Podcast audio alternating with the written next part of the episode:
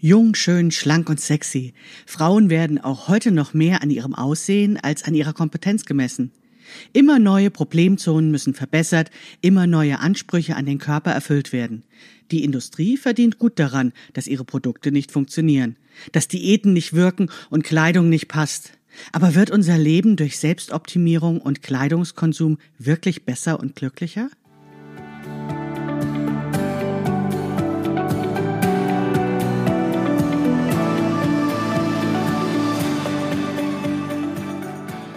Hallo und herzlich willkommen zu Past, dem Podcast von Krafteln. Mein Name ist Maike Rentschbergner. Ich unterstütze Frauen dabei, sich selbst gut passende Kleidung zu nähen, die sie schön und stark macht. Meine Mission ist es, dieses Gefühl der Stärke, der Schönheit und der Zufriedenheit möglichst vielen Frauen zu ermöglichen. Zum Beispiel auch dir. Schön, dass du zuhörst.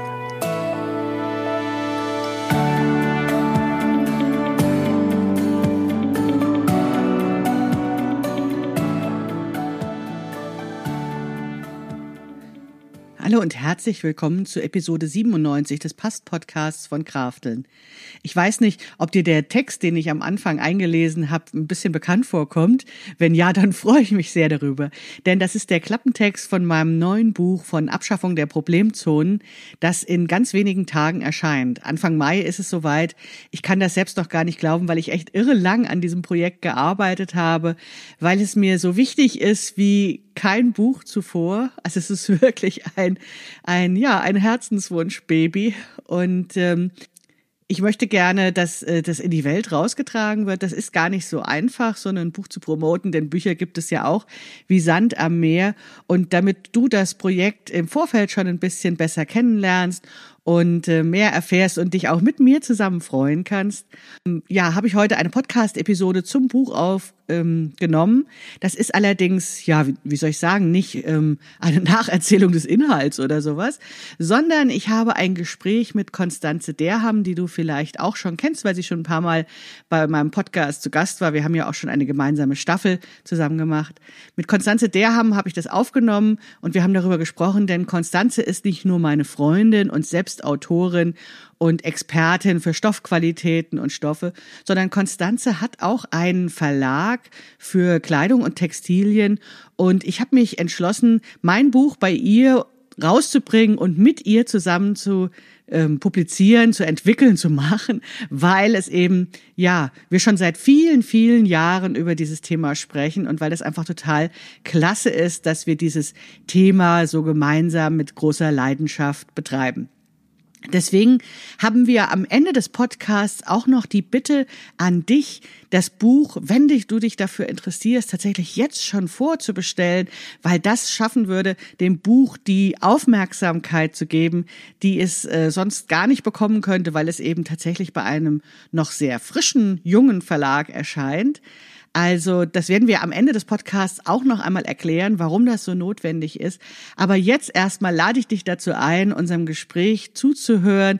Ja, und ganz viel über die Hintergründe von Abschaffung der Problemzonen zu erfahren, warum mir dieses Buch so wichtig ist und warum ich hoffe, dass es tatsächlich, ja, richtig Wellen schlagen wird und ja, ganz viele Menschen erreicht, weil ich ganz fest der Überzeugung bin, dass es deren Leben verändern kann. Aber jetzt geht's los mit dem Gespräch mit Konstanze. Ja, hallo Konstanze, jetzt ist es bald soweit. Unser hallo. Buch oder mein Buch, unser Buch, Dein Buch. unser Buch. okay, darüber ja. können wir gleich nochmal sprechen. Erscheint.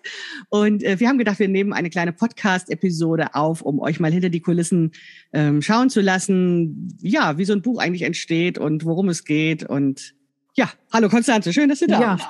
Ja, hallo, ich freue mich auch sehr. Das war ja ein längerer Prozess, der uns zu diesem Buch geführt hat. Und das Witzige ist, ich habe vor ein paar Wochen meinen äh, Desktop aufgeräumt und mal in alle möglichen Ordner reingeguckt, die man da noch so angespeichert hat, wo dann so Zettel äh, sind, die einfach nur Notizen.doc heißen. Und das äh, älteste, was ich gefunden habe über äh, dein Thema und dein Buch, das ist tatsächlich vom Januar 2016, das erste Exposé. Krass, 2016. Das heißt, das sind Fast sechs Jahre.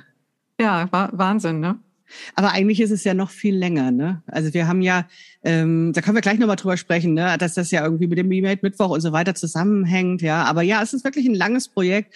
Und ähm, jetzt nähert sich das dem Ende im Sinne von, wir können kaum erwarten, dass das Buch äh, als Buch in den Händen zu halten ist, bei ja. uns auch und bei euch natürlich. Also dass diese Kiste von der Druckerei kommt.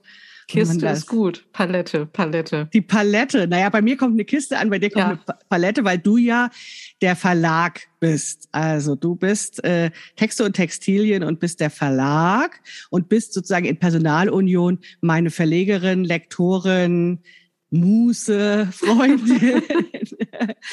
Habe ich alle Rollen aufgezeigt? Ja. Ja. Noch ein paar äh, mehr vielleicht. Ja, genau. Was dann im Verlag alles ist. Genau. Ja. Und deswegen wollten wir eben mit euch äh, oder euch ein bisschen was erzählen über dieses wirklich große Projekt, was jetzt bald Geburtstag hat, sozusagen. Ne? Ja, das Licht der Welt erblickt. Die das Abschaffung Licht, der Problemzonen. Die Abschaffung der Problemzonen. Wir haben es terminiert auf den 2. Mai und hoffen, dass das Buch dann äh, wirklich aus der Druckerei den Weg zu euch gefunden hat. Aber dazu sagen wir später auch noch mal mehr. Genau, darum geht's heute.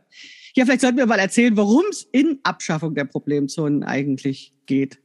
Vielleicht mache ich das ja. mal, oder? Ja, ja. ja. Erzähl okay. mal. Okay.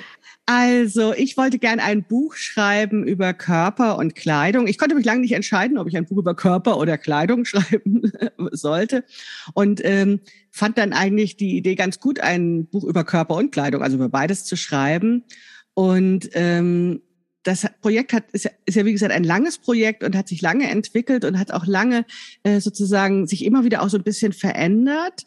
Äh, diese beiden, also wie die Gewichtung dieser beiden Themen sind und ähm, letztendlich kam aber immer mehr heraus, dass ich eben nicht so einen Ich-Erzählerin persönliche Entwicklungsbuch schreiben wollte, sondern dass mir es ganz wichtig war, aufzuzeigen, dass hinter diesen Problemen, die ich ja, abschaffen will, ne, Abschaffung der Problemzonen, mhm. dass dahinter eben ein System steckt und dass es eigentlich notwendig ist, ein politisches Buch darüber zu schreiben. Also dieses System, diese Strukturen zu erklären, wie eben über Verunsicherung und Beschämung von Frauenkörpern eben Kapital gemacht wird, Geld, verdammt viel Geld verdient wird mit der Beschämungsindustrie und dass das eben sowohl mit Körper als auch Kleidung zu tun hat. Und dann, äh, ja, wenn, wenn Frauen jetzt äh, Problemzonen hören, dann fallen ihnen ganz bestimmt schon ein paar Problemzonen ein. Also der Begriff ist ja gesetzt. Ne? Also es geht wirklich, ich sag mal, von Orangenhaut bis zu dem Bauch oder ähm, ja, der Beschämung, dass Kleidung nicht gut passt oder dass man eine große Größe trägt oder sowas. Alles das ähm, ist in diesem Buch nicht nur beschrieben, sondern vor allen Dingen ähm, auch äh, zu sagen, ja, es gibt da auch einen Ausweg. Also, ja. Ähm, und vor allem, wenn ich da mal einhaken ja. darf, dass du äh, praktisch so ein äh, die, das System dahinter zeigst. Das äh, war auch gleich im allerersten Exposé mit drin. Also de, mhm. die Ahnung, dass das Ganze ja kein Zufall ist, dass äh, Frauen sich so auf diese Problemzonen ähm, stürzen und die bearbeitet werden wollen und man überall diese Tipps liest, was man jetzt äh, tragen darf, wenn man über mhm. 50 ist oder wenn man nicht ganz schlank ist und so weiter. Also dass dieses äh, politische da mit drin war, das hat mir auch an dem Projekt von Anfang an total gut gefallen, dass das eben nicht der klassische Ratgeber ist, der ja dann doch wieder nur darauf äh, rausläuft, dass man irgendwie ein Patentrezept vorstellt, so ein vermeintliches Patentrezept, so nach dem Motto, liebe Leserin, mach einfach dies, das und schon schwupps geht es dir super und du hast dich optimiert ja. und dann äh, passt du gut rein und wirst anerkannt und äh, tolle Sache. Also, dass äh, das kein platter Ratgeber ist, sondern tatsächlich mehr so eine ähm, Anleitung, selbst loszugehen und zu überlegen, was möchte ich eigentlich, äh, wer möchte ich sein und wie kann ich das umsetzen, Schritt für Schritt und eben ohne, ohne den Druck jetzt schon wieder irgendwelche Ziele und wieder das Problem zu sein, selber was äh, beackert werden muss. Also ich glaube, das ist so das, was mich an dem klassischen Ratgeber so nervt, dass dann die ja. Frau oder der Mensch, der das liest, auch wieder ein Problem ist, selber, ja. was er dann äh, bearbeiten muss. Witzigerweise war mir das halt am nicht. Anfang gar nicht so klar. Ist lustig, dass du sagst, das steht schon in unseren ersten Notizen mit drin. Ähm, denn ich habe tatsächlich natürlich erstmal eine eigene Geschichte erlebt. Also ich habe gesehen, wie ich mich über die Jahre hinweg verändert habe. Und daraus, ähm, darüber habe ich ja gebloggt. Und das hat ja andere Frauen angesprochen. Und da ist natürlich ein ganz normaler Impuls, dass man dann sagt, was die hat, will ich auch haben. Oder okay, ich erkläre euch, wie es bei mir war. Mhm. Und dann mhm. könnt ihr das auch. Aber ich fand eben auch immer abschreckend diese, ähm, ich habe eine Million verdient und ich zeige euch jetzt, wie ihr die Million verdienen ja, ja. könnt, Ratgeber. Genau. Wobei ich ja gar nichts gegen Pro Problemlöserinnen habe. Ne? Also wenn jemand ein Problem hat, darf er ja gerne bei mir gucken und kann es genauso machen. Aber irgendwie hatte das so ein Geschmäckle. Und ich habe so in Erinnerung, dass ich eigentlich dieses Systemische, diese Strukturen, die dahinter stehen, erst im Laufe dieses Schreibprozesses noch viel besser verstanden habe und verstanden habe, dass es auch gar kein Ratgeber sein darf. Mhm. Weil nämlich der Ratgeber wieder eine Strategie der Selbstoptimierung ist, wie du eben schon gesagt hast, und dass wir ja genau gegen diese Selbstoptimierung kämpfen, weil es bedeutet ja letztendlich, dass ähm, wenn wir sozusagen gesagt bekommen, optimiere dich selbst, dann wird eben die Verantwortung uns zugeschoben und wir haben die Aufgabe und die Arbeit und die Verantwortung. Und erst im Laufe des Schreibens habe ich verstanden, dass ich mich nicht gut fühle, ist nicht in meiner Verantwortung, ist nicht meine Schuld und es ist letztendlich auch nur bedingt meine Aufgabe, was dagegen zu tun. Ja. Und daher genau. kam halt die Idee mhm. zu sagen, ich muss das System verändern. Ne? Ja. Und dann konnte gar kein Ratgeber daraus entstehen oder durfte gar kein Ratgeber daraus entstehen. Aber das ja. war was, woran ich hart gearbeitet habe im Laufe der Jahre. Das ist nicht so einfach ähm, von mir abgefallen, weil es war ja äh, oder rausgekommen, weil das ist ja so diese klassische Frauenliteratur. Ne? Also ja, ja, genau. Man kennt ja dann auch die Strukturen, dass dann irgendwie erstmal das Problem erzählt wird anhand einer Anekdote.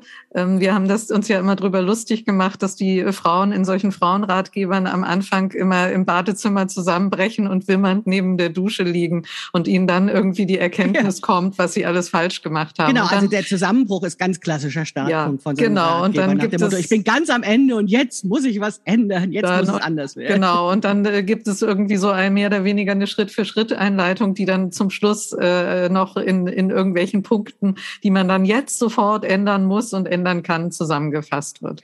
Also das ist als äh, Struktur ja auch irgendwie sowas, was man schon oft gelesen hat. Und dass, äh, dass äh, dein Buch nicht sowas geworden ist, das war irgendwie auch harte Arbeit. Das war harte Arbeit, weil wir dann uns doch dazu entschlossen haben, mit einem Erweckungsmoment anzufangen, das Buch. Also der Erweckungsmoment oder wenn du dann das Buch in den Händen hast, dann wirst du sehen, wir starten mit der Mantelgeschichte, wie sie dann im Laufe mhm. des ähm, Prozesses immer hieß. Ich kann das ganz kurz erzählen, ohne da zu viel zu verraten. Es war einfach so, ich habe 2012 und es gibt da auch ein genaues Datum, es war der 20. Januar 2012, Hoffentlich stimmt das Datum jetzt. Ja, doch, doch, doch. ja. ja. Mhm. Gab es eben einen Moment, wo ich zum ersten Mal ein tailliertes, wirklich gut passendes Kleidungsstück, also einen Mantel, den ich unter Anleitung in einem Praktikum genäht hatte, ähm, anhatte und mich wirklich ja heiß fand. Also ich fand mich richtig gut. Ich habe gedacht, wow, wer ist diese wahnsinnig souveräne, sexy, gut aussehende Frau da im Spiegel? Und ähm, und ich war dann sehr bewegt, als ich das gesehen habe. Und insofern ist es tatsächlich auch so ein Erweckungsmoment. Und ähm, wir haben, wie gesagt, uns ein bisschen lustig gemacht oder so ein bisschen gesagt, wir wollen nicht in dieses Klischee dieser Ratgeber rein und haben aber gleichzeitig gespürt, dass diese Geschichte so wichtig ist, weil sie war tatsächlich ja auch so ein Startmoment, der ganz viel verändert hat. Und wir haben sie dann reingenommen aus zwei Gründen. Zum einen mal, weil ja in dem Moment selbst nur so diffuse Gefühle da waren, die ich zu dem Zeitpunkt noch gar nicht erklären konnte, sondern es war nur, nur reines Gefühl. Und das andere war, dass wir den Unterschied gesehen haben, dass es eben nicht dieser Moment der Katastrophe, des völligen Zusammenbruchs ist, sondern dass ich in diesem Moment auch schon die Chance gesehen habe. Also, dass ich in dem Moment schon erkannt habe, ich habe diesen Mantel genäht, ich habe es mit meinen eigenen Händen gemacht und ähm, dieses, dieses Gefühl war zwar auch Tränen und so weiter, aber es war gleich schon dieses kraftvolle Moment, hey, da geht noch mehr. Ja, ja. also wenn ich das hingekriegt habe, mhm. da geht noch was. Und letztendlich, ja, so haben wir dann auch mit dem Erweckungsmoment gestartet. Ja, aber eben mit einem positiven Erweckungsmoment. Genau. Also ich kann mich dann erinnern, dass ich dann ein paar Monate später einen Blogpost geschrieben habe. Also auch da musste es wirklich Wochen und Monate reifen. Ich glaube, es war sogar fast ein Jahr danach. Der hieß nicht mehr dick. Das war ein damals in meinem alten privaten Blog noch. Und mhm. ähm, da habe ich dann zum ersten Mal erkannt, dass das Problem gar nicht in der Fülle meines Körpers liegt, sondern dass das Problem war, dass ich mich als dick empfunden habe. Und dass ich in dem Moment, wo ich meine Kleidung selbst nähe und nicht in bestimmte Geschäfte gehen muss und das Problem der dass es völlig egal ist, welche Kleidergröße ich trage, weil ich kann es ja irgendwie anpassen, dass damit sich dieses Problem des Dickseins in Luft aufgelöst hat. Das war dann so der erste Aha-Moment, wo eben aus diesem äh, diffusen Gefühl sowas entstand wie, oh, möglicherweise haben die mir die ganze Zeit Quatsch erzählt oder ich habe die ganze Zeit Quatsch geglaubt, sozusagen. Und das war das, was ich in die Welt bringen wollte. Das war das, warum ich Krafteln gegründet habe und warum ich dachte, das, äh, ja, das müssen irgendwie mehr Frauen erleben. Ja. Ja. Weil es reicht ja oft mhm. auch nicht, einfach irgendwas zu verstehen und zu sagen, ja, ich verstehe schon, dass die, die Models auf den Bildern gefotoshoppt sind oder sowas, sondern was wir ja auch ganz äh, wichtig fanden in diesem Buch war diese Chance des Erlebens und des Fühlens und des Selbermachens und, und Aktivwerden sozusagen zu beschreiben und äh, zu übergeben. Und ja, damit eben das nicht nur im Kopf stattfindet, diese Erkenntnis, sondern eben auch dieses ja, im Bauch und in den Händen oder sowas. Ja, ne? genau. Das war ja wirklich eine der Erkenntnisse, die für mich auch sehr interessant war ähm, im Verlauf der Arbeit an deinem Buch, dass dieses Zusammenspiel von Verstehen und erkennen, also vom Gefühlsmäßigen und vom Analytischen, dass das tatsächlich zwei verschiedene Ebenen sind, mhm. die man zusammenbringen muss und dass es nicht reicht, nur praktisch das auf einer analytischen Ebene dieses Problem zu äh, beackern, sage ich mal, und zu sagen, ja, ich habe jetzt verstanden, wie das alles zusammenhängt, sondern dass dieses Tun, also das, das selber nähen und das sich äh, aktiv damit auseinandersetzen, dass das eben noch so eine Gefühlsebene auch anspricht und dass man es dann erst wirklich glauben und verinnerlichen kann, weil ja, man wirklich so einen, man, so einen Beweis in den tun. Händen hält. Genau, man hat einen Beweis in den Händen, man spürt ihn am eigenen Leib, ne, bei Kleidung. Ähm, aber es ist ja noch viel mehr, weil es ist ja, ähm, ach Gott, wie viele Bücher habe ich schon gelesen und habe gesagt, so genickt und habe gesagt, ja, ja, stimmt, ist so. Ja. Aber ähm, äh, ich sag mal, was habe ich denn dann daraus getan? Ne? Also wie mhm. bin ich denn dann in eine Handlung gegangen? Ähm, und damit meine ich jetzt auch nicht die Ratgeberbücher im Sinne von, äh, was ich oft so auch so sage, ne, vom Besitz von Diätratgebern nimmt man nicht ab. Das meine ich nicht. Auch die politischen Bücher ist es ja so, dass ich dann erkenne, wie irgendwie das System ist und sage, oh ja, ne, ist ganz schön ganz schön schlimm alles. So, ne? Aber was ist konkret an Handlung entstanden, zu sagen, ich krempel jetzt die Ärmel hoch und ich verändere was? Und das war ja wirklich ähm, ja, so ein Dilemma für mich auch beim Schreiben. Ne? Ich will keinen Ratgeber schreiben, aber ich möchte was verändern. Ich möchte, dass die Frauen aufstehen und was verändern. So, und wie, ja. wie kriege ich sie dazu? Mhm. Genau, und das ist halt, wie man in deinem Buch sieht, äh, niedrigschwellig möglich. Also man muss nicht in eine politische Partei eintreten und sich vor 100 Leute stellen und eine Bewerbungsrede halten oder irgend sowas, was vollkommen abschreckend ist, sondern man kann tatsächlich für sich in seinem Leben kleinschrittig eine Veränderung in Gang bringen. Genau, man, und man muss auch keine Pflastersteine werfen und Molotows-Cocktails bauen oder sowas. Ja. Genau, und man kann selber entscheiden, in welche Richtung man geht. Das genau. ist ja genau. dann auch wichtig im Unterschied zum Ratgeber, der ein Rezept für alle vorgibt. Genau, also es geht um Körper und Kleidung, es geht um diese Erfahrung, dass ähm, bestimmte Probleme, die wir mit äh, Problemzonen eben zusammenfassen, dass sie sich in Luft auflösen, wenn man eben ähm, ja nicht nur verstanden hat, dass es ähm, ja Lügen sind, sondern dass man auch erlebt, dass ähm, durch, zum, durch gut passende Kleidung, wir können es ja beim Namen nennen, löst sich das als Problem einfach in Luft auf und damit ist es auch ja abgeschafft. Es ist einfach nicht mehr relevant, es ist nicht mehr ähm, wichtig. Und für mich hat sich dann im Laufe des Schreibens wirklich immer stärker die These manifestiert, die ich auch als wichtigste These des Buches sehen würde. Der Körper kann viel weniger verändert werden, als Frau denkt. Also in diesem ganzen System, was uns so einlullt und was uns klein hält und was uns Schwierigkeiten macht, ist letztendlich, das ist darauf zurückzuführen, dass uns immer wieder eingetrichtert wird, ähm, dein Körper ist nicht okay, was ja äh, auch heißt, du bist nicht okay und du kannst was verändern. Und damit entstehen dann diese Schuldgefühle. Ach, wenn ich jetzt nicht okay bin, dann habe ich nicht genug dafür getan und so weiter und so fort. Und dann optimieren wir uns hier und, und sporteln da und machen das und erreichen nie das Ziel, weil das ist per se unerreichbar, dieses Ideal. Und wir haben immer das Gefühl der Scham und der Schuld, dass wir nichts genügend getan haben. Und in dem Moment, wo ich da, als ich dann das Buch schrieb und immer klarer verstand, das ist was, was uns erzählt wurde und möglicherweise ist das nicht wahr. Das hat bei mir alles verändert. Der Körper ja. kann weniger mhm. verändert werden, als Frau denkt. Das war für mich die Hammererkenntnis. Ja, genau, ja. Ja, ja, ja. Ich lasse es gerade mal so ein bisschen sacken, weil äh, tatsächlich ja ganze Industrien darauf aufbauen, dass erzählt wird, dass man den Körper quasi nach Belieben verändern kann. Das ist nur eine Frage des Wollens und des Durchhaltens und, und äh, der Konzentration oder der Anstrengung ist. Und ähm, ja, wenn ich überlege, nur. welchen.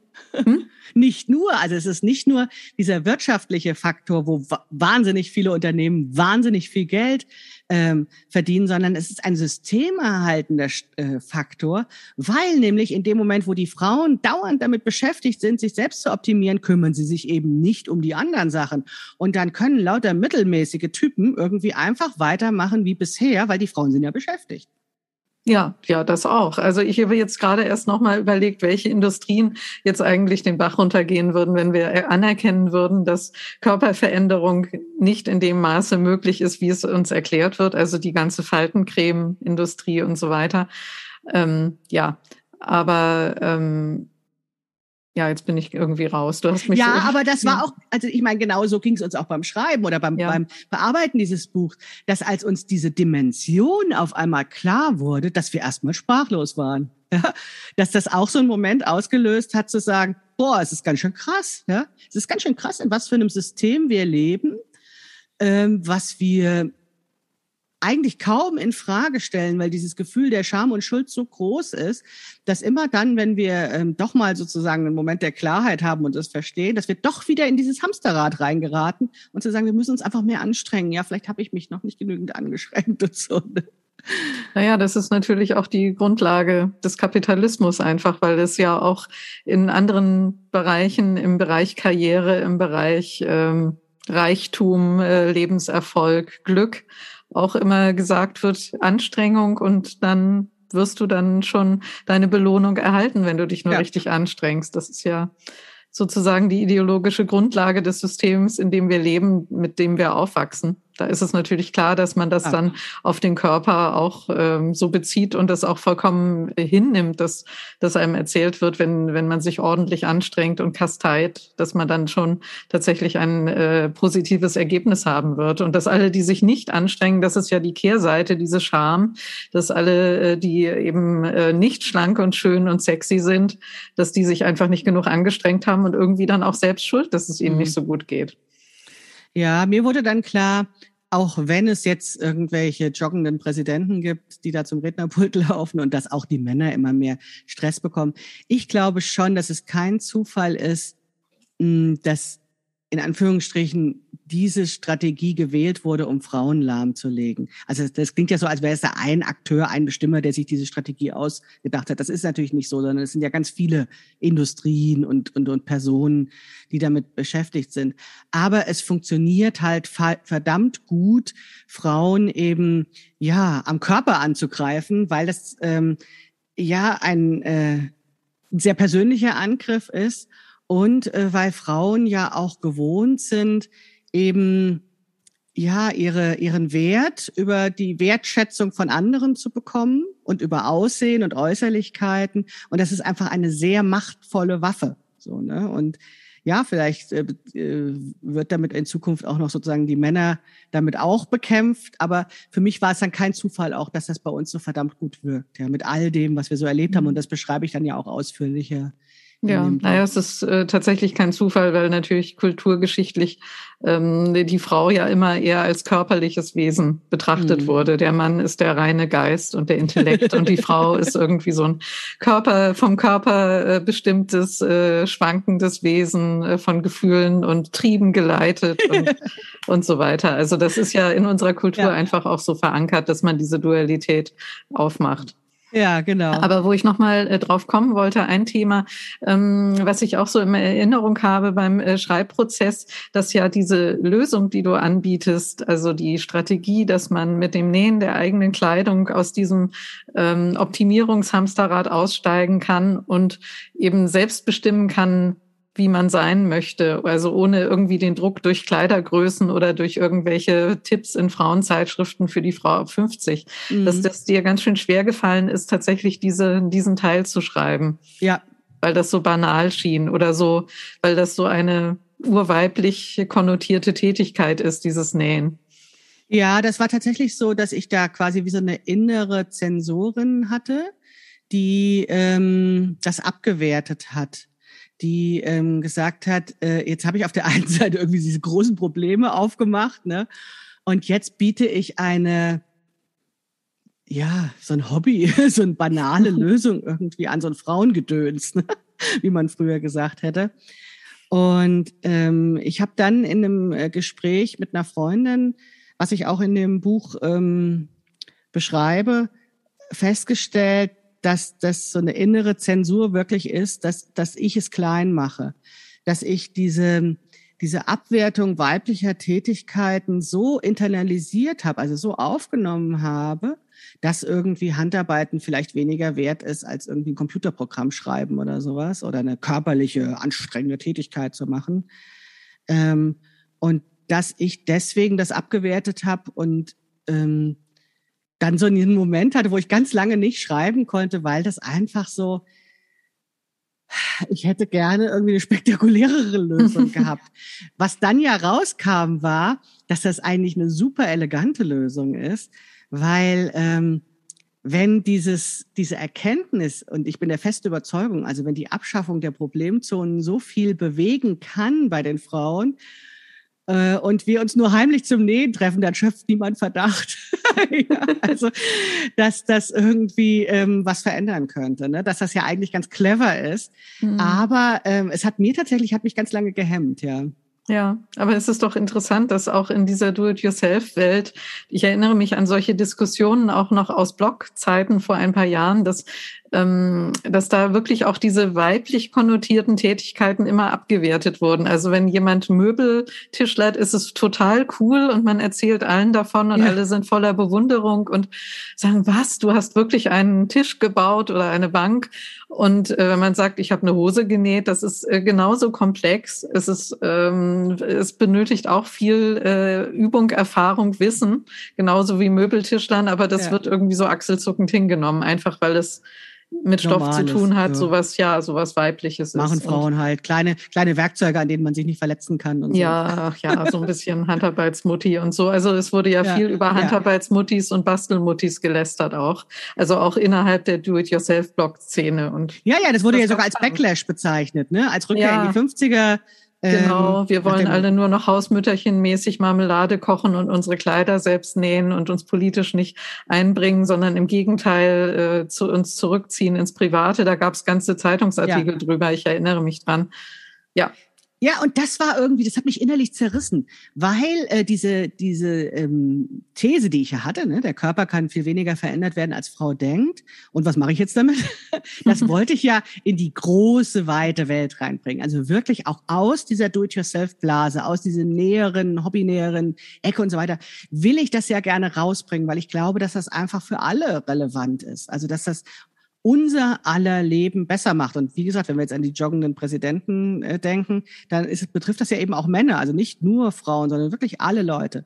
Und dann habe ich gedacht, wenn ich jetzt aber ein ähm, Nähbuch schreibe, ja, dann wird das ja überhaupt nicht ernst genommen. Abgesehen davon, dass die in der Buchhandlung das dann in diese Nische, ne, in diese Frauen-Hobby-Nische packen, ähm, wird das auch nicht, kann, kann das gar nicht in eine Talkshow kommen oder irgendwo größer besprochen werden ähm, in so einer Zeitung, die auch Männer lesen vielleicht, ja. ja. weil das einfach nicht ernst genommen wird. Und das hat mich auch, ähm, wie soll ich sagen, ähm, lange immer wieder abgehalten, davon weiterzuarbeiten an dem Projekt, weil ich dachte, lohnt sich das überhaupt, ähm, wenn das gar nicht alle erfahren? Und mache ich es nicht klein, wenn ich da eben dieses Handarbeiten mit reinnehme? Und da fand ich super, dass du mich da auch immer drin bestärkt hast und gesagt hast, hey, das ist doch auch wieder nur so ein komischer Gedanke, den wir haben. Ähm, lass es uns trotzdem versuchen. Ja. ja, naja, mein Gedanke war dann ja irgendwann, dass ich mich erinnert habe, dass es diese Kochshows und diese Masse an Kochbüchern und Starköchen mhm. und dem Reden über Essen und Nahrungsmittel und der Herkunft von Nahrungsmitteln, dass es das auch nicht immer gibt, sondern dass das äh, sich auch seit den 90ern oder vielleicht seit Anfang des, der 2000er so langsam nach und nach entwickelt hat.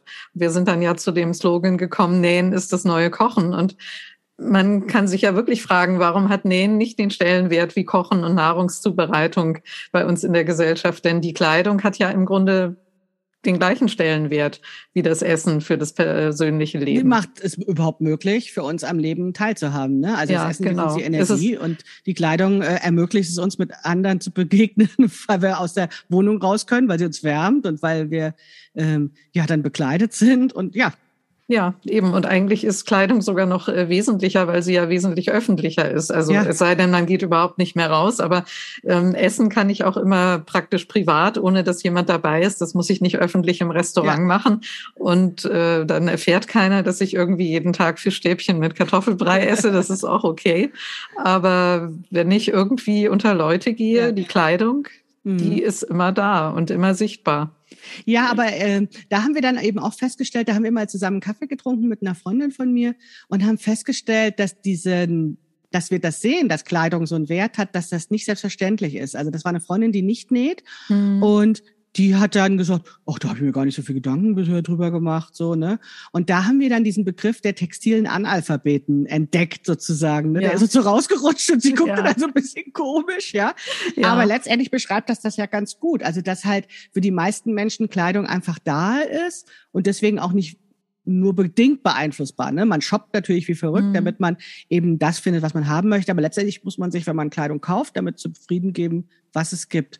Und ansonsten sind viele Menschen einfach textile AnalphabetInnen, weil sie eben, ja, äh, dann, ja, eigentlich fast wie Kinder, die die Kleidung rausgelegt bekommen. Einfach das nehmen, was sie so kriegen. Ne? Ja, genau.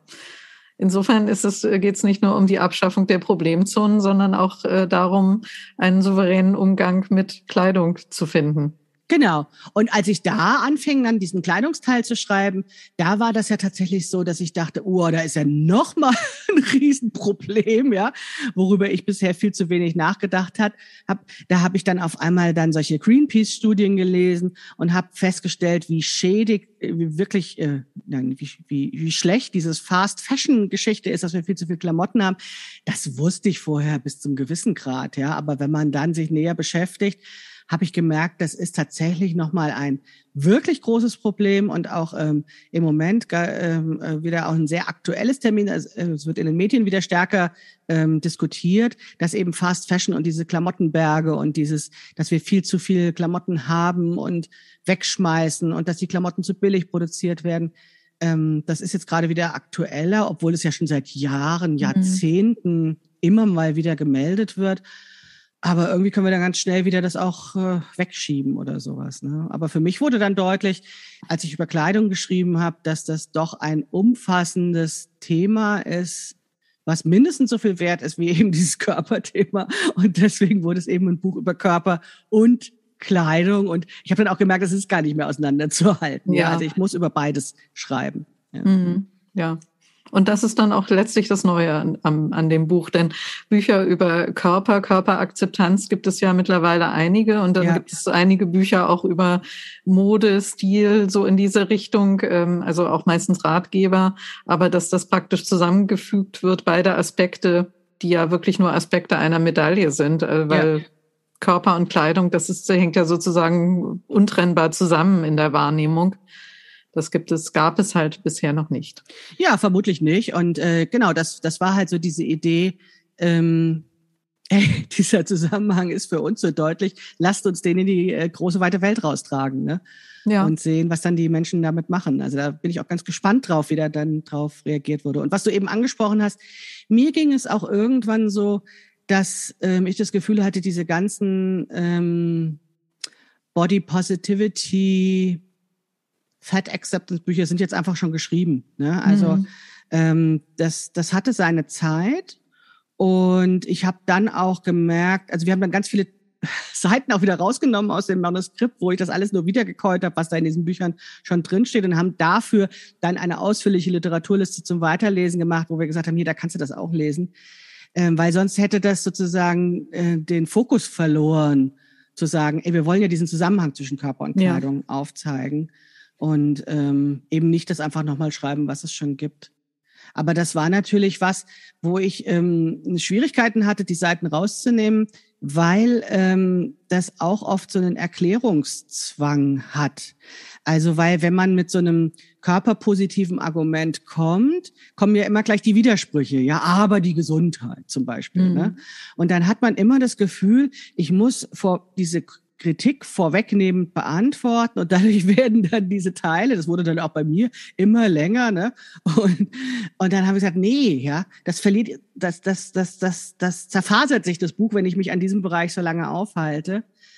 Ähm, aber es ist natürlich auch für viele Leute ganz wichtig, ne? Diese, wer das noch nicht weiß, was zum Beispiel der BMI, dass das wirklich ein blödsinniges Mittel ist, um den Körper zu bewerten, ja, oder die Gesundheit zu bewerten, muss das vielleicht erstmal lesen. Aber deswegen gibt es ja eben dann dieses ausführliche. Ja, genau. Man muss es jetzt vielleicht nicht alles in einem Buch, nicht in diesem Buch lesen. Mm. Ja, genau.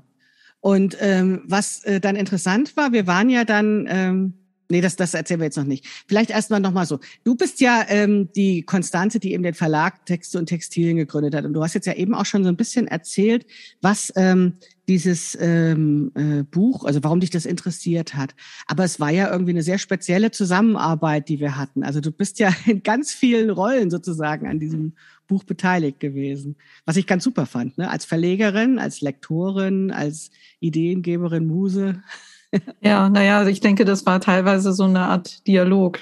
So ein bisschen. Wir haben ja, ja auch Sachen hin und her geschickt und uns sehr oft zum Kaffeetrinken verabredet. Was ja virtuell. sowieso mein liebstes Hobby ist, Kaffee ja, trinken mit dir. ja, genau, virtuell und äh, in echt und sind dann auch noch mal zu einem Schreibaufenthalt gefahren, ein paar Tage. Aber das wolltest du später erzählen, aus irgendwelchen Gründen, sagtest du gerade? Ja, naja, es war halt, ja. Ähm, ja. Also du hast einen Verlag, wo sozusagen, ja, beschreib doch nochmal, was ist sozusagen das, das, welche Art von Büchern erscheinen bei dir im Verlag? Ja, es geht im weitesten Sinne um Textilien und Kleidung, also ähm, in allen Aspekten, sowohl Do-it-yourself-Ratgeber als auch äh, Kulturgeschichte, als auch ähm, Text, ältere Texte von interessanten Frauen, die mal was mit Mode und Design gemacht haben und eine Autobiografie geschrieben haben zum Beispiel. Also ähm, alles, was mit Kleidung und Textilien zusammenhängt, weil ich eben gerade finde, dass es analog zu dem, was man alles über Nahrungsmittel mhm. mittlerweile weiß und lesen kann, auch ähm, einen Verlag geben müsste, der sich speziell mit Textilien befasst, weil das Thema so vielfältig ist und so bedeutsam. Ja, vielleicht war das auch der Punkt, warum ich mich mit diesem Körperkapitel so schwer getan habe, wo ich immer dachte, hey, sie hat auch diesen, diesen Textil- und Kleidungsverlag, da darf ich jetzt gar nicht so viel über Körper sprechen. Ja. Obwohl es natürlich auch reingehörte, ne? weil das sozusagen ja Kleidung ohne Körper existiert quasi nicht. Also das ja, ist dann ja eben nur ein, ein Eben Kleidung ist immer im Verhältnis zum Körper zu sehen, mhm. eigentlich als, als Hülle, aber ja auch um den Körper oder die Wahrnehmung des Körpers zu verändern. Mhm. In unterschiedliche Richtungen in der Geschichte. Also insofern finde ich, dass das ganz wunderbar passt. Ja, und ich fand auch, äh, dass, dass eben deine Sichtweise darauf eben meine immer noch mal gut ergänzte. Oder da, wo wir anfingen zu diskutieren oder merkten, dass es irgendwie so unrund ist oder so, das hat tatsächlich dann auch noch mal eine andere Qualität geschaffen. Mhm. Ja. Und das über so viele Jahre. ja, echt krass, ja. Genau, ja, also ähm, ich wollte das schon erzählen. Also wir sind tatsächlich, sind wir dann auf ähm, Schreib, wie nennt man das denn, Schreibexil, ins Schreibexil sind wir gefahren, mhm, haben wir das ja. auch genannt, sind äh, ans Ende der Welt nach Mecklenburg-Vorpommern gefahren und haben dann eben mehrere Tage konzentriert an dem Buchprojekt gearbeitet, haben es nochmal die Gliederung überprüft und haben ja versucht es so zu schärfen, ne? also damit es nicht so dieses äh, äh, zwischendurch langweilig wird oder so. Ja, ja. Mhm. Eben, um es nochmal besser zu machen. Und das fand ich halt ähm, auch äh, besonders an diesem Projekt, weil das hätte ich, glaube ich, mit keiner anderen Lektorin oder Verlegerin vorher in meinem Leben gemacht.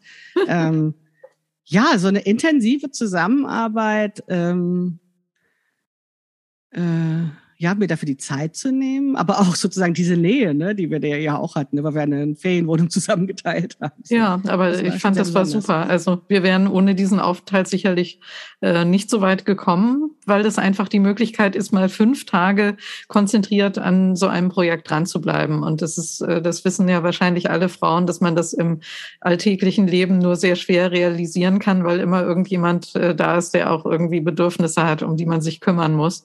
Und ich muss sagen, es war tatsächlich auch für mich wirklich äh, super, mal längere Zeit ganz ungestört mm. mich dieser, dem Thema widmen zu können. Und wir sind da unheimlich vorangekommen. Ja, das war total toll. Und das hat auch wirklich für mich nochmal so deutlich gemacht, dass es ganz normal ist, dass dieser Entstehungsprozess dieses Buch so lang war, weil ich kein Zimmer für mich alleine habe, ne? mhm. ne? wie ja das bei Virginia Woolf schon, wie alt ist dieser Text, ja, ähm, dass äh, sozusagen daran viele Frauenprojekte einfach scheitern, dass da nicht irgendwie jemand ist, der ähm, ja, den, den Rücken frei hält, so wie bei Thomas Mann oder sowas. Ne? Schatz, ja, ja, genau. Schatz, schreib du mal, ja. Genau. Ich mach den Rest. Ja. Genau, das haben wir, war ja sozusagen der Deal. Du bist Thomas Mann und ich bin die Frau von Thomas Mann und stell das Essen auf den Tisch. Ja, war ja ein bisschen anders, weil wir haben, ja. ich weiß es nicht, wie es bei den Manns zu Hause waren. Wir haben heiß diskutiert ähm, haben äh, Metaplankärtchen hin und her geschoben und ich schlafe ja schon lange, aber du schläfst noch länger. Und am nächsten Morgen, wenn sozusagen das Unbewusste dann nachts nochmal arbeiten konnte, habe ich mich hingesetzt und habe dann das alles geschrieben, was wir am Tag vorher sortiert und geordnet und herausgearbeitet haben. So. Und es war natürlich auch für mich dann immer toll, dann auch gleich eine Rückmeldung zu bekommen. Also es war dann ganz oft so, dass ich dann, ähm, während du gekocht hast, Frau Mann, dass ich dir dann so Teile des Textes schon vorgelesen habe und gesagt habe, bin ich auf dem richtigen Weg. Mhm. Ja? Ähm, was natürlich dann auch ähm, äh, wichtig ist, weil wir dann ja auch das wirklich runtergeklotzt haben. Ne? Also ganz, wir hatten ja ganz viel gestrichen von dem Manuskript, was in den Jahren vorher entstanden ist und dann eben auch nochmal geschrieben und ähm, ja, das war eine, eine, eine tolle, sehr intensive, sehr konzentrierte Sache, die ich auch als großen Luxus empfunden habe. Und ganz ehrlich, im Prinzip war es mein Highlight des letzten Jahres. Ne? Also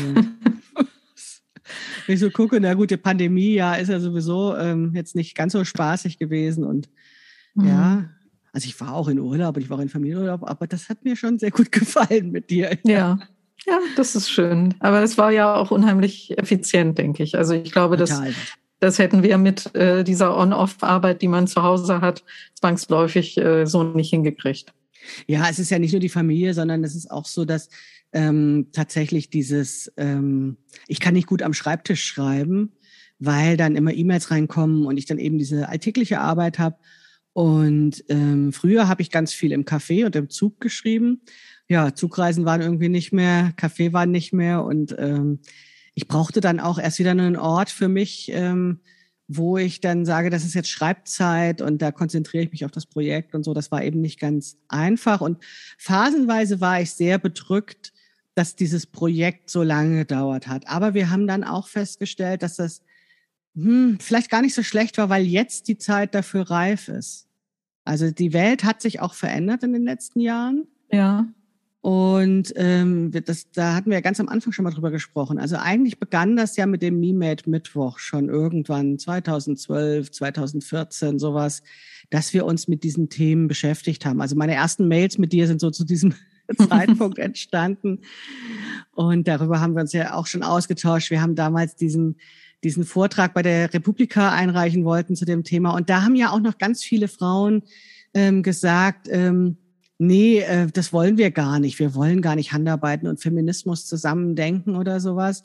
Ich glaube, das hat sich schon heutzutage ein bisschen geändert, ja. dass es da ein anderes Bewusstsein gibt, dass der Feminismus nicht das Böse ist irgendwie so, ne, sondern ja, im Gegenteil. Ja, ja, und ich denke, dass sich durch Bewegungen wie MeToo in den letzten Jahren eben auch dieses Bewusstsein geändert hat, dass ähm, die Benachteiligung von Frauen noch auf keiner Ebene aufgehoben ist. Ja. Also es, äh, vorher war, glaube ich, so ein bisschen ähm, noch die Illusion da, dass die, die Gleichberechtigung doch eigentlich fast schon erreicht ist und dass da halt vielleicht noch irgendwie so ein paar Kleinigkeiten zu justieren sind und dann ist gut. Aber äh, wozu braucht man noch Feminismus? Und ich glaube, das hat sich in den letzten Jahren etwas gedreht. Und dann gab es natürlich, wie du schon sagtest, in der Zwischenzeit diese ganzen Bücher über Body Positivity mhm. und Körperbild, äh, so dass man dann auf diese Grundlagen auch aufbauen kann in, in deinem Buch, also in den Abschaffungen genau. der Problemzonen. Mhm. Das ist natürlich auch positiv und dadurch hat sich das, ähm, haben sich die Problemzonen eben auch nochmal verändert in der Anlage. Ja, das glaube ich auch. Also dass das ähm, es ist vielleicht auch ähm, sozusagen in unserer Generation angekommen. Ne? Also mhm. unsere Generation ist ja sowieso so ein, habe ich oft das Gefühl, so eine ähm, komische Zwischengeneration, ne? zwischen Alice Schwarze, die für uns irgendwie überhaupt nicht zählt, aber eben auch die jungen Feminismen, Feministinnen reden manchmal über Sachen, wo man denkt, huh, da muss ich jetzt aber ganz schön knabbern dran an dem, was die sagen. Und ähm, ich hatte so das Gefühl, obwohl ich immer mich mit Feminismus beschäftigt habe seit 1992, weiß ich noch ganz genau, dieser Sommer 92.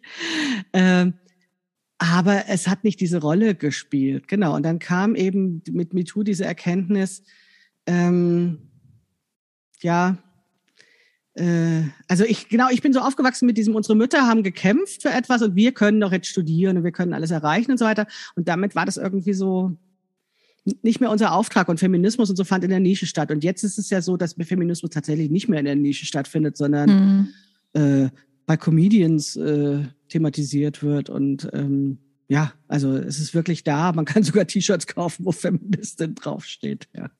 ja. ja. Ähm, das ist es natürlich, macht es auch noch mal leichter. Aber ich kann mich auch noch gut erinnern an unseren letzten Abend in Bassendorf. Ähm, das war dieses äh, Gutshaus, wo wir eben das Schreibexil gemacht haben ähm, wo wir dann diese ganzen ähm, Flipcharts, die wir beschrieben und beklebt hatten, da hatten und dann auch erstmal so eine Form der Lähmung spürten, weil wir gedacht mhm. haben, uff, ja. es ist noch verdammt viel zu tun. Ja, ja, das hing aber auch damit zusammen, dass uns beiden lauter Ereignisse praktisch aus unserem Werdegang eingefallen sind, also äh, Szenen irgendwie aus der Uni oder auf dem, aus dem mhm. Berufsleben, wo wir diese ähm, Benachteiligung dann jetzt im Nachhinein tatsächlich ähm, wahrgenommen haben. Die wir also, vorher wir damals niedergemacht haben. Weil wir irgendwie quasi, ne? dachten, naja gut, äh, wahrscheinlich äh, habe ich mich im Seminar doch nicht so deutlich ausgedrückt. Deswegen haben die Männer das, was ich gerade als Beitrag gesagt habe, nochmal wiederholt und wurden da, und äh, das wurde dann beachtet, während über meinen Beitrag hinweggegangen wurde. Und dann, ähm, wenn einem das dann aber so in, in einer größeren Masse an Anekdoten auf einmal wieder klar wird, dann ist das natürlich erstmal tatsächlich ein Gefühl der Lähmung. Ja, und da ist es natürlich dann eine schöne Maßnahme zu sagen, okay, ich fange jetzt bei was pragmatisch, bei irgendwas an, was ich wirklich beeinflussen kann. Und das ist dann die Lösung. Ich nehme mir meine eigene Kleidung. Ja, und dann das ist uns auch aufgefallen, dass wir ähm, ja auch total gerne so Nähkränzchen machen und mit anderen zusammennähen. Ähm, und haben ja auch festgestellt, dass das auch digital geht, dass man auch digitale mhm. Nähkränzchen machen kann. Ja. Also über Zoom sich einfach verbindet und ähm, jede macht dann ihrs und dass da dann auch Gespräche entstehen, die so ein bisschen sind wie am Strand spazieren gehen nebeneinander oder am Lagerfeuer sitzen, die nochmal so eine andere Tiefe haben. Und dass mhm. auch das die Möglichkeit ist, also man produziert zwar gerade was, aber eben auch diese Art von Gesprächen zu führen, die dieses Uff, diese überwältigende Erkenntnis, die man, die vielleicht auch die Leserin bekommen bei dem Lesen des mhm. Buches, ne, wo sie sich an ihre eigenen Geschichten erinnern, dass man dann die dann eben auch gemeinsam bearbeiten kann und verarbeiten kann und daraus was Neues entwickeln kann. Also nicht nur die mhm. neue Kleidung in dem Moment macht, sondern eben auch über dieses gemeinsame Reden und Treffen und sagen, was tun wir denn da eigentlich? Und das ist bedeutsam, was wir hier tun, mhm. ähm, eben auch nochmal gemeinsam sich weiterzuentwickeln, weil das war ja auch etwas, was so ein Ausgangspunkt ähm, war, also ich glaube, ich hätte das alles nicht alleine geschafft. Jetzt haben wir von unserer Zusammenarbeit erzählt, aber für mich ist auch nochmal ganz wichtig zu sagen, das hatte auch was mit diesen Blogs zu tun, die ähm, ja vor zehn Jahren noch viel sehr viel stärker waren und wo ich eben meine Entwicklung parallel mit anderen machte, die äh, mir Fragen stellten, die kommentierten und wo dann sozusagen meine Gedanken sich ja auch sortieren konnten und wo wir uns auch gemeinsam weiterentwickelt haben. Äh, man gesehen hat, dass auch bei anderen Frauen sich was verändert hat durch selbstgenähte Kleidung. Und ähm, da war, oder da ist es mir einfach total wichtig zu sagen, ähm, so ein Buch ist ja was, was man im, im stillen Kämmerlein sozusagen liest, ja. Aber wir wollen ja was verändern, ne? Und deswegen ist so diese Idee zu sagen, ja, dann, dann redet doch auch drüber, liebe Frauen, und schließt euch zusammen, mhm. trefft euch, macht was zusammen, ja, und macht das meinetwegen bei so einem Nähkränzchen sozusagen, ne? Also, ja. Weil eben diese gemeinsame Entwicklung dann doch nochmal viel tiefgründiger ist, weil die andere nochmal andere Ideen beisteuert oder einen anderen Fokus drauf hat. Und ich glaube, das spiegelt sich durch das gesamte Projekt durch, ne? beginnend von diesen Blogs bis hin zu unserer Zusammenarbeit und dann aber eben auch mit diesem Appell, mit dem das Buch auch endet, bildet mhm. Banden. Ne? Ja, äh, ja, ja. Macht es zusammen, schließt euch zusammen, lasst euch nicht vereinzelt durch dieses Gefühl der Schuld und Scham, sondern mhm. schließt euch zusammen, nur so können wir irgendwas verändern. Wir hatten ja sogar die Idee am Anfang, dass wir ein Schnittmuster äh, in das Buch reinnehmen, ähm, dass äh, sozusagen alle das gleiche Kleid nähen und sich dann erkennen auf der Straße, hey, du hast auch Abschaffung der Problemzone gelesen. Du bist eine von uns, lasst uns verschwestern. Das war mal so eine Idee, die fußte ja, auf diesem äh, blauen Kleid von Maike Winnemuth, was sie ein Jahr lang mhm. getragen mhm. hat. Nichts anderes als das blaue Kleid. Das haben wir dann verworfen, weil das dann doch ein bisschen aufwendig war und weil ja auch noch nicht jede so gut nähen kann und wir uns ausdrücklich wirklich auch an diejenigen wenden wollen, die ja noch gar nicht auf die Idee gekommen sind, Kleidung zu nähen. Weil man kann ja auch zum Beispiel sich was nähen lassen bei, und dafür bezahlen. Ja, also auch ja. das ist ja Möglichkeit, Einfluss zu nehmen. Und dann haben wir gedacht, okay, dann ist vielleicht so ein Kleid äh, zwar lustig, dass man sich dann wie die MotorradfahrerInnen begrüßt oder so, äh, man sich auf der Straße trifft, aber vielleicht auch ein bisschen zu hoch gegriffen. Und, und auch nicht individuell genug. Ja. Fand ich dann. Also das, das ist dann natürlich auch in, in Stilhinsicht, äh, man kann natürlich viel draus machen, aber es wäre trotzdem ja auch eine Vorgabe. Und das, genau das wollen wir ja nicht. Das wäre dann wieder in Richtung ja. Rezeptwissen. Fand das ich dann stimmt. im Nachhinein als Idee schön, aber halt auch doch nicht so ganz im Geist des Buches. Nee, ganz stimmig war es irgendwie nicht. Ja. Ja. Und, und dann sieht man das ja auch nicht dauernd an. Dann hast du es im falschen Moment gerade mal nicht an. oder sowas. Ne? Ja, es war sozusagen, das war eine von den ganz frühen Ideen gewesen. Wir haben dann was anderes entwickelt, ähm, was wir, was sich irgendwie, ich weiß gar nicht mehr, wie es begonnen hat, aber was dann sich total festgesetzt hat, und zwar, das war das Sticken. Ja. Ich glaube, das kam daher, es gibt ja ähm, diese gestickten Sprüche auf Englisch schon ganz lange, mhm. also sowas wie Fuck Patriarchie oder irgendwas, äh, äh, meistens irgendwas mit Fuck, sage ich mal. Und wir haben immer überlegt, wieso gibt's denn da nichts auf Deutsch? Das war auch mhm. wieder äh, die Überlegung, wieso gibt es das, was wir jetzt gerne hätten, eigentlich nicht. Und daraus hat sich das entwickelt, dass wir stickbare Sprüche aus dem Buch tatsächlich mhm. dann als Stickvorlage ausgearbeitet. Genau, das gibt es kostenlos im Buch und auch auf der Webseite sozusagen dann dazu, dass wir eben äh, uns Stickmotive überlegt haben in der Tradition dieser Oh Gott, das ist immer alles so schwer auszusprechen auf Englisch. Feministic Embroidery, also diesem, mhm. diesem Sticken, ähm, was ja äh, sich auch immer, ähm, also diese Frauen, die das machen, die das äh, in, im englischsprachigen Sprachraum äh, begonnen haben, verstehen sich ja als politisch, als ähm, äh, und nutzen bewusst diese weiblich konnotierte Technik des Stickens dazu eben ähm, ja Position zu beziehen, ihre Meinung zu formulieren und rauszumachen und gleichzeitig ähm, ja das auch so vielleicht ein bisschen ironisch zu machen und so weiter. Und in diese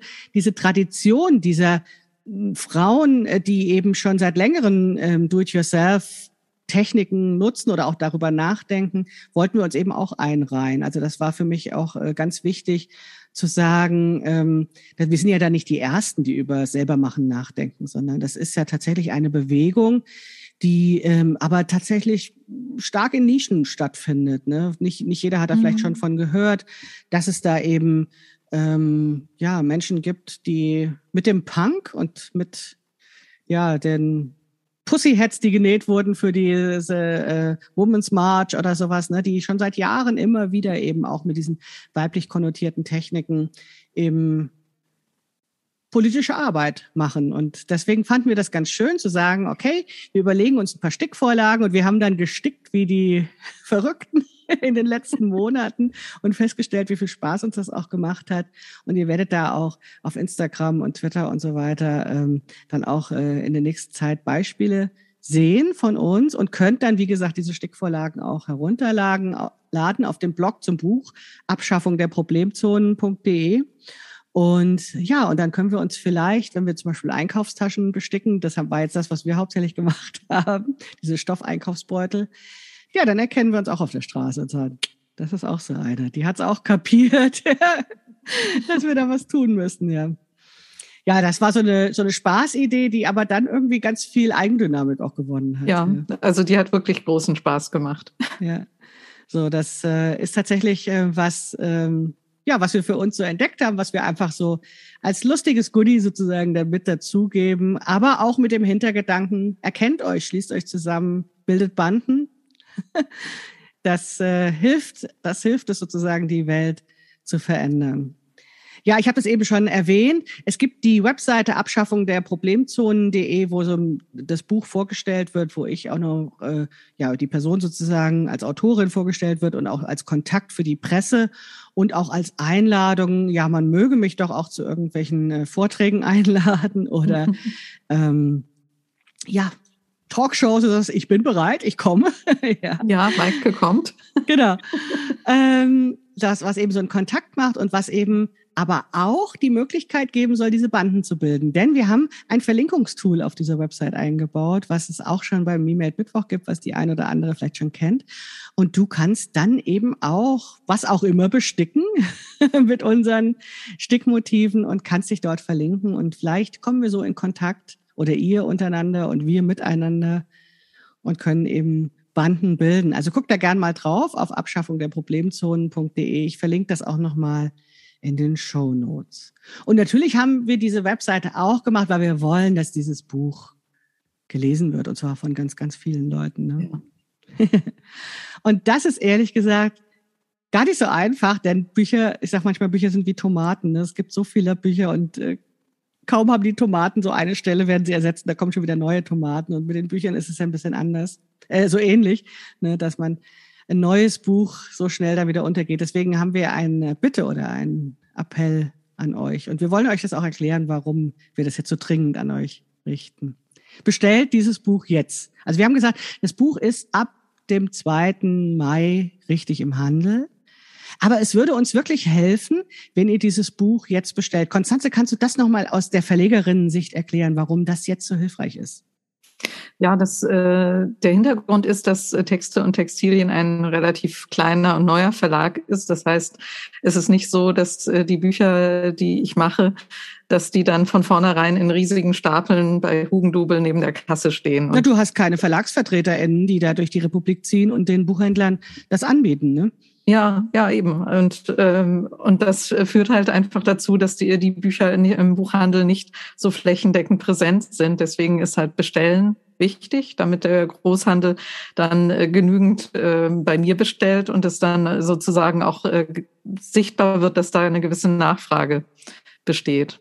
Genau, jetzt ist natürlich, ähm, wie soll ich sagen, die Wahrscheinlichkeit, ähm, können wir ja berechnen, wie groß es ist, dass zwei Hörerinnen des Podcasts in der gleichen Buchhandlung bestellen. Aber vielleicht ist es ja so, dass es eben bestimmte Buchhandlungen gibt, die ihr besonders mögt in eurem Städtchen ähm, und wo ihr dann sagt, dann bestelle ich das dort. Und vielleicht wird dann der ein oder anderen Buchhändlerin dann eben auch äh, aufmerksam auf das Buch und sagt, oh, das ist aber interessant, das haben jetzt schon, äh, hat jemand bestellt, habe ich in den Händen gehabt, habe ich mir mal angeguckt, bestelle ich vielleicht mal drei, vier Exemplare, um sie irgendwo hinzulegen. Und das erhöht einfach nochmal diese Möglichkeit, dass Leute Leute auch außerhalb meiner Reichweite, also außerhalb die, die mich jetzt schon kennen, eben dieses Buch ähm, in die Hand nehmen. Und das ist besonders wirksam in der ersten oder in, den ersten Verkaufswochen und auch jetzt schon ne, zu dieser Vorbestellung wirksam, weil dann die Chance besteht, dass es sich so ein bisschen häuft ne, und, ja, ja, ja, und dadurch genau, mehr Aufmerksamkeit bekommt. Einfach eine Nachfrage entsteht, die dann auch sichtbar wird und dazu führt, dass dann weitere Bestellungen im Großhandel ausgelöst werden. Mhm. Und äh, abgesehen davon wäre es natürlich auch schön, wenn Maike, die seit 2016 äh, mit diesem Buch schwanger geht, ein paar Bücher verkauft und ein bisschen ähm, Erfolg damit hat. Also ich, ich finde, das ist auch irgendwie für ein so lang laufendes Projekt einfach. Ja, definitiv. Äh, hat ja, äh, sehr verdient. Das war viel Arbeit und äh, meine Hochachtung äh, auch wie Maike das im letzten halben Jahr durchgezogen hat, das äh, war wirklich beeindruckend. Oh, danke schön. Es war, es war wirklich viel Arbeit, muss man das schon stimmt. sagen. Ja. Und also wir haben ja kurz vor Schluss nochmal alles äh, oder viel umgeworfen, ähm, weil wir sehr gutes Feedback von den Probeleserinnen bekommen hatten, die wir hatten. Also an dieser Stelle, falls das eine von den Leserinnen, die das zum Test gelesen haben, hört, äh, nochmal vielen Dank. Das war auch sehr hilfreich. Da haben wir ja. den Anfang nochmal geändert und das nochmal anders gestrafft und so. Also das war Nee, da hast du völlig recht. Wir Frauen neigen dazu, dann auch so, ähm, so bescheiden zu sein und sagen, ach, es würde mich freuen, wenn überhaupt jemand mein Buch liest. Nein, nein, wir wollen, dass das in nein. die große weite Welt rausgeht, ja, weil die. Maike hat es verdient. So, da hat's mich jetzt am Ende des Podcasts nochmal rausgehauen. ich weiß gar nicht, wann ich geflogen bin. Aber ich wollte nochmal deutlich sagen, also ich habe die Vision und die Mission, möglichst fra vielen Frauen, ähm, ja, die schlechten Gefühle wegzunehmen oder zu ermöglichen, diese schlechten Gefühle beiseite zu schieben und ähm, sich eben nicht diese Schuhe der Schuld und Scham anzuziehen, die eben in diesem Selbstoptimierungsding drinstecken, sondern eben eine Möglichkeit aufzuzeigen, wie man gemeinsam was verändern kann und ja, die Vision ist, dass es dann auch funktioniert. Und deswegen hoffe ich natürlich, dass dieses Buch ähm, wirklich weitergetragen wird, dass, äh, wenn es euch gefällt, ihr das weitergebt, weiterempfehlt, darüber redet, dass es im Gespräch ist. Ja, und natürlich, klar, also ich will auch nicht wie so eine kleine Frau sagen, ja, aber habe ich doch gern gemacht, sondern ich möchte natürlich auch was damit verdienen, weil das die Möglichkeit gibt, eben weitere Bücher zu schreiben. Ne? Und, ja, genau. Und einfach äh, eine Stimme zu haben. Ne? Dass ja. Man, ähm, und eines Tages wollen wir zusammen im Olympiastadion nähen. Ja, genau. Also wir haben natürlich die ganz große Vision noch. Darüber haben wir ganz lange sozusagen so ein bisschen rumgescherzelt auch, ne? Also von wegen kleines äh, Nähkränzchen. Wir könnten ja auch zusammen mit ganz vielen Frauen im Olympiastadion nähen. Ja, warum eigentlich nicht? Ne? Es gibt riesen Kochevents ja, Warum nicht? Genau. Jedes, jeder Haushalt hat einen äh, Computer mittlerweile oder fast jeder Haushalt. Warum hat nicht jeder Haushalt eine Nähmaschine? Ja, genau. Dieses, das war auch äh, am Anfang eine Vision, dass jeder Haushalt einen, einen Computer haben soll. Ja, genau. Wir werden jetzt einfach mal genauso unbescheiden wie Bill Gates. Oder was heißt unbescheiden? Wir sagen einfach, wir finden das wichtig und verdammt nochmal, das soll passieren. Ja, ja jeder hat Haushalt. auch jeder Haushalt einen Herd oder fast jeder Haushalt. Genau. Okay, und deswegen äh, bitten wir euch, wenn euch das interessiert, was wir heute besprochen haben, dann schaut einfach auf Abschaffung der Problemzonen.de, wo ihr noch ein bisschen mehr über das Buch erfahrt. Ähm, da gibt's auch eine Leseprobe, also das erste Kapitel kann man dort schon mal reinlesen. Genau. Genau, guckt's euch an und wenn euch das interessiert, dann bestellt es bitte jetzt schon vor, wartet nicht darauf, ähm, sondern ähm, ja unterstützt euch damit, äh, uns damit eben diesem Buch so einen wirklich guten Start äh, zu bescheren. Das wäre wirklich ganz, ganz toll, um das eben dann, ähm, ja, damit das Baby, an dem wir wirklich lange gebaut haben, gut in die Welt kommt. Ja. Ja, Konstanze, vielen Dank für das Gespräch. Ihr habt sicherlich ja. gemerkt, das ist ein Gemeinschaftsprojekt. Wir haben das mit ja. Herzblut beide zusammen gemacht und deswegen war es auch super, dass wir zusammen die Podcast-Episode nochmal aufgezeichnet haben. Vielen Dank, Gut. dass du da warst. Ja, gerne. Immer. okay, bis bald und tschüss. Tschüss. Ja, das war, war sie also, die Episode 97 des Passpodcasts von Krafteln. Toll, dass ihr zugehört habt. Sie ist ja wieder ein bisschen länger geworden, aber so ist das eben bei den Gesprächen. Wenn ihr euch überlegt, wo ihr das Buch vorbestellt, Abschaffung der Problemzonen, dann äh, macht es einfach, wo ihr gerne Bücher bestellt. Das ist wirklich egal, ob das in eurer Lieblingsbuchhandlung ist oder bei einem Online-Shop oder sowas. Das macht in dem Fall wirklich nicht so einen ganz großen Unterschied. Hauptsache, ihr macht es, ihr lest das und ihr verratet mir dann, wie euch das Buch gefällt, denn darauf bin ich natürlich ganz besonders neugierig, wie das dann bei anderen ankommt. Denn ja, wir sind echt richtig dicht dran gewesen an dem Projekt und ähm, vielleicht manchmal dann auch ein bisschen betriebsblind. Jetzt geht es raus in die Welt. Das ist gar nicht so leicht, äh, das zu ertragen, dass es sozusagen jetzt fertig ist und ich nichts mehr ändern kann. Aber ich hoffe einfach, dass es euch gefällt. Bestellt es vor. Das wäre wirklich Super, super, super. Vielen Dank nochmal an die Probeleserin. Das ist vorhin ein bisschen untergegangen, weil ich dann ja auch rausgeflogen bin. Vielen Dank an euch, die ihr zugehört habt und jetzt dann meine ersten Leserinnen werdet. Ja, es ist ein großer Moment und ich freue mich, wenn euch Abschaffung der Problemzonen dann gefällt. Bis bald, eure Maike Rentschbergner.